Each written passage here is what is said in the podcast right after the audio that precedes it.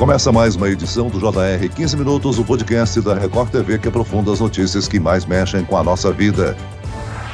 O podcast JR 15 Minutos da Record TV completou dois anos no ar. São mais de 450 edições falando dos mais variados assuntos, com diversos especialistas e convidados e sempre levando informação com credibilidade a você. E eu, Celso Freitas, gostaria de agradecer toda a audiência. Bom, no 15 Minutos de hoje nós vamos falar sobre a dupla jornada de trabalho, que é uma realidade de cada vez mais dos brasileiros. De acordo com um estudo realizado pela empresa Acordo Certo para fechar as contas, 38% dos brasileiros entrevistados buscam renda extra. Pagar dívidas é a maior necessidade dos que fazem bicos. Como driblar a inflação e economizar? Por que é importante controlar o orçamento financeiro? Como fazer uma renda extra todos os meses? A jornalista, especialista em finanças e colunista do Jornal da Record e do Portal R7, Patrícia Lages, esclarece essas e outras dúvidas. Bem-vinda ao podcast, Patrícia.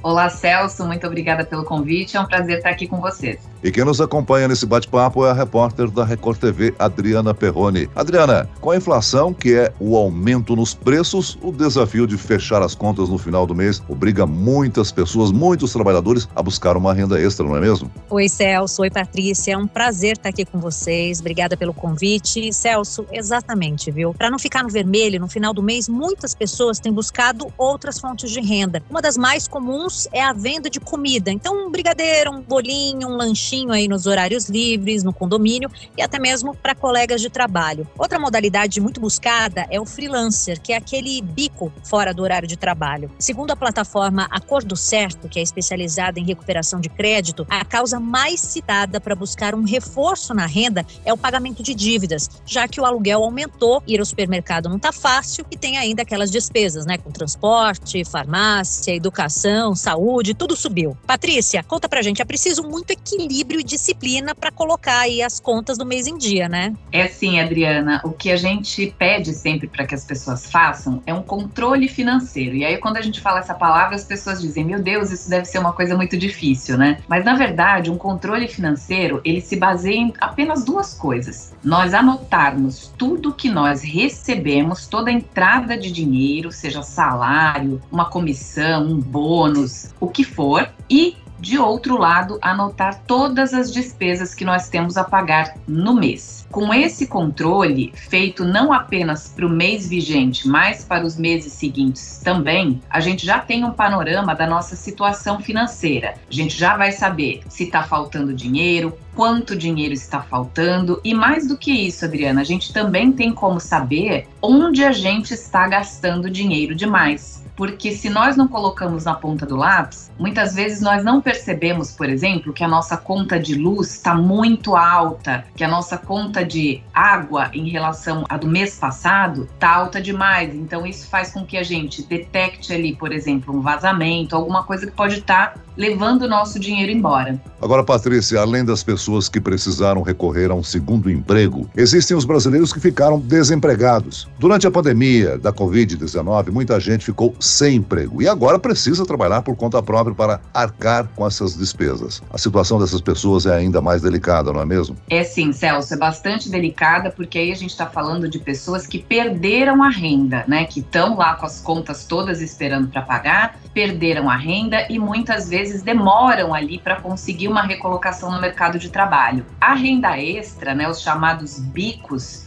eles vêm justamente para suprir essas necessidades. O que não é é, de todo ruim. Porque o que acontece, Celso? Muitas pessoas que começam uma renda extra, elas usam o talento que elas têm, ou seja, alguma coisa que elas sabem fazer, para fazer dinheiro com essa atividade. E muitas vezes elas descobrem que podem conseguir uma renda maior através desse bico do que a renda que ela tinha antes com um emprego carteira assinada. Então, por um lado, isso é muito bacana porque a pessoa consegue manter as contas em dia e de repente descobre lá uma fonte fonte de renda bastante produtiva. A venda de comida e serviços relacionados à profissão estão entre as principais atividades realizadas por quem busca aí uma renda extra. Mas o brasileiro, sempre muito criativo, consegue encontrar diferentes maneiras de gerar um dinheiro extra. Quais são as dicas que você tem para quem deseja fazer uma renda extra, mas não sabe ali muito bem como começar? Há duas dicas importantes, Adriana. A primeira delas é que a pessoa comece por algo que ela já sabe fazer. As contas não esperam, né? Então, de repente, se ela precisa fazer um curso para ainda aprender uma atividade, para depois buscar fazer dinheiro através dessa atividade, a coisa acaba ficando muito longe. Então, o ideal é que a pessoa utilize algum talento que ela já tem, alguma coisa que ela já saiba fazer. Por isso que muitas mulheres recorrem ao alimento, porque a maioria de nós cozinha, né? Alguns homens também. Os homens muitas vezes fazem reparos em casa, muitas vezes eles têm essa habilidade e pode começar a fazer isso para um vizinho, para um amigo, e isso pode se tornar uma renda. Agora, uma outra dica bastante importante é saber cobrar por esses serviços e por esses produtos, porque muitas vezes a pessoa faz, vamos supor, um bolo, ela não calcula quanto ela gastou do total incluindo gás, incluindo seu tempo, incluindo o momento que ela vai ao supermercado e volta. É, às vezes ela só coloca ali na ponta do lápis o valor dos ingredientes, mas tem outros valores, né, outros gastos acessórios que ela precisa incluir, porque senão ela vai fazer, vai vender e vai perceber que não está ganhando dinheiro. Então é muito importante a formação do preço, né? Colocar na ponta do lápis todos os gastos que a pessoa tem, o valor da sua mão de obra e aí sim ela vai estar tá vendendo com lucro. Agora, Patrícia, a internet também pode ser utilizada como uma ferramenta importante aí nessa batalha pela renda extra, né? Demais, Adriana. Esse é um meio que divulga o trabalho e que a pessoa pode alcançar clientes mesmo fora ali do seu entorno. Uma pessoa, por exemplo, que vende produtos, ela não necessariamente tem que vender esses produtos só no bairro onde ela mora ou ali na sua cidade, se é uma cidade pequena. Ela pode vender para o Brasil inteiro. Se ela tiver uma boa rede, uma boa comunicação, se ela souber ali fotografar de uma maneira criativa os produtos dela, e para isso tem muita dica também na internet, né, de como fazer boas fotos, de como você fazer um texto vendedor para colocar colocar ali na sua rede social. E aí sim você pode ter um divulgador muito bom, alcançar pessoas que você nem imaginaria que poderiam ser seus clientes e o melhor de tudo, de graça. Ô Patrícia, você citou aí a importância da educação, né, de investir na capacitação. É bom lembrar que existem cursos rápidos e gratuitos, não é mesmo?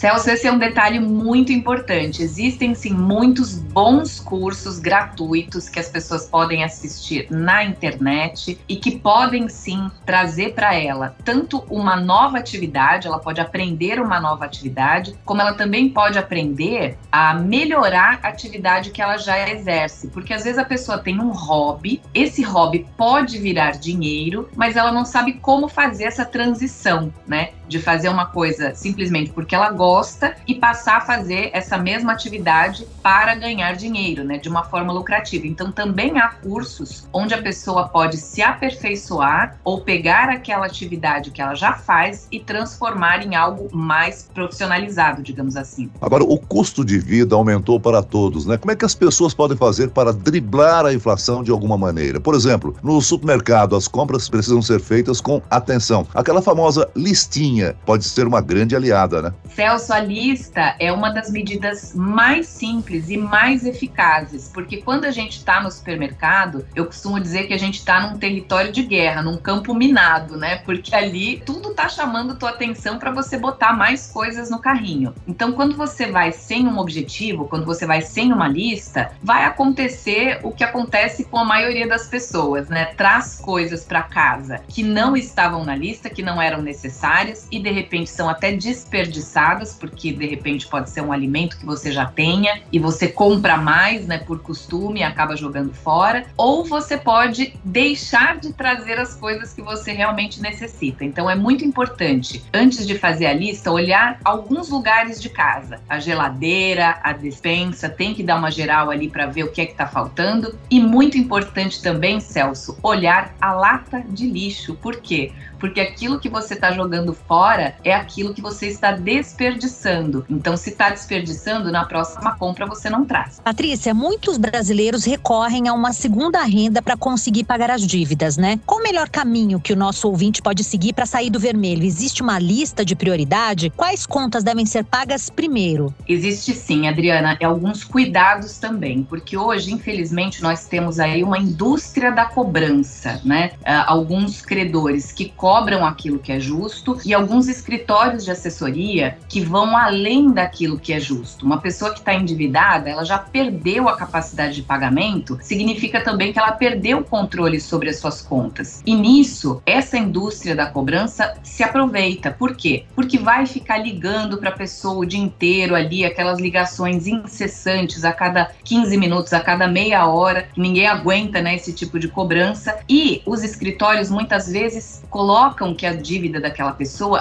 tem um valor maior do que na verdade tem. Então, o primeiro cuidado que eu digo para as pessoas que têm dívidas e que estão recebendo muitas ligações é não se deixar abalar e não sair pagando qualquer valor que é informado por telefone. A pessoa precisa primeiro ter certeza de que de fato ela deve aquilo que está sendo cobrado. E uma segunda coisa que ela deve fazer é negociar os juros dessas dívidas, né? Hoje existe aí a lei do superendividado que ajuda a pessoa nessa negociação. Agora, entre todas as contas que a pessoa precisa pagar, ela tem que considerar pagar primeiro as de juros mais altos, porque essas contas vão crescer mais rapidamente. Uma conta de juro menor, ela vai crescer em menor velocidade. Você mencionou o cheque especial, o cartão de crédito. Patrícia, conta pra gente quais os principais erros que as pessoas cometem no uso do cartão de crédito. O cartão de crédito, Adriana, ele é um gestor de gasto, ele não é um agente de empréstimos. Então, o que, que eu quero dizer com isso? O cartão de crédito não deve ser usado para comprar coisas quando a gente não tem o dinheiro para pagar. Apesar de que o crédito tá lá pré-aprovado, é fácil, é muito difícil depois para você pagar aquela conta. Então, como a gente deve usar o cartão de crédito? Crédito apenas para gerenciar os nossos gastos, para que você tenha um, um único dia para pagar a fatura, quer dizer, fica mais fácil você gerenciar as contas. Ah, vou passar o cartão, depois eu vejo o que eu faço. Por quê? Porque quando a pessoa faz isso, ela está assumindo uma dívida, que a gente chama de entrar no rotativo, né? Ou seja, pagar o mínimo do cartão. Nós temos aí nessa modalidade as taxas de juros mais altas do mundo. É a mais alta do Brasil e uma das mais altas do mundo. Então é muito difícil de sair. Agora, Agora, falando para as pessoas que já estão devendo no cartão de crédito, é muito necessário que ela negocie essa dívida, que ela entre em contato com a operadora, que ela não deixe o cartão no rotativo, ou seja, que ela não fique apenas pagando o mínimo da fatura, porque isso não vai acabar nunca. É preciso que ela faça uma negociação através de um parcelamento e que essas mensalidades sejam fixas. E enquanto ela estiver pagando essas prestações do cartão, que ela pare de usar o cartão, porque senão ela vai continuar continuar fazendo aquela dívida crescer. Agora, Patrícia, mesmo com juros altos, os empréstimos bancários estão crescendo no país. Só nos últimos 12 meses, a concessão de crédito subiu quase 23%. É importante redobrar a atenção e não sair pegando dinheiro emprestado por qualquer motivo. O que é que é preciso levar em consideração? A primeira coisa, Celso, é que o empréstimo não é um dinheiro ganho. As pessoas às vezes recorrem como se o empréstimo fosse um presente. O problema é que o que levou essa pessoa ao endividamento provavelmente foi um orçamento apertado, ou seja, ela ganha menos do que gasta. Então, ela tem mais dívidas do que o dinheiro que entra. Quando ela faz um empréstimo para remediar essas dívidas, ela vai ficar com um orçamento menor ainda. Por quê? A partir do próximo mês, ela tem mais uma conta para pagar. Então, o empréstimo é uma solução, entre aspas, ilusória, porque ele vai remediar ali no momento, a pessoa vai pagar suas contas, mas para o mês seguinte ela continua com as contas que ela tem e mais uma conta que é a mensalidade do empréstimo. E nisso as pessoas ficam de empréstimo em empréstimo. Elas pegam um empréstimo novo para pagar o empréstimo antigo e que as pessoas às vezes também têm a ilusão de que o juro é baixo. Ah, é 1%, 1,5%, 2%. Mas isso é mensalmente. Esse juro é composto. Então, 1,5%, 2% no final do período, que geralmente são dois anos anos, três anos para pagar,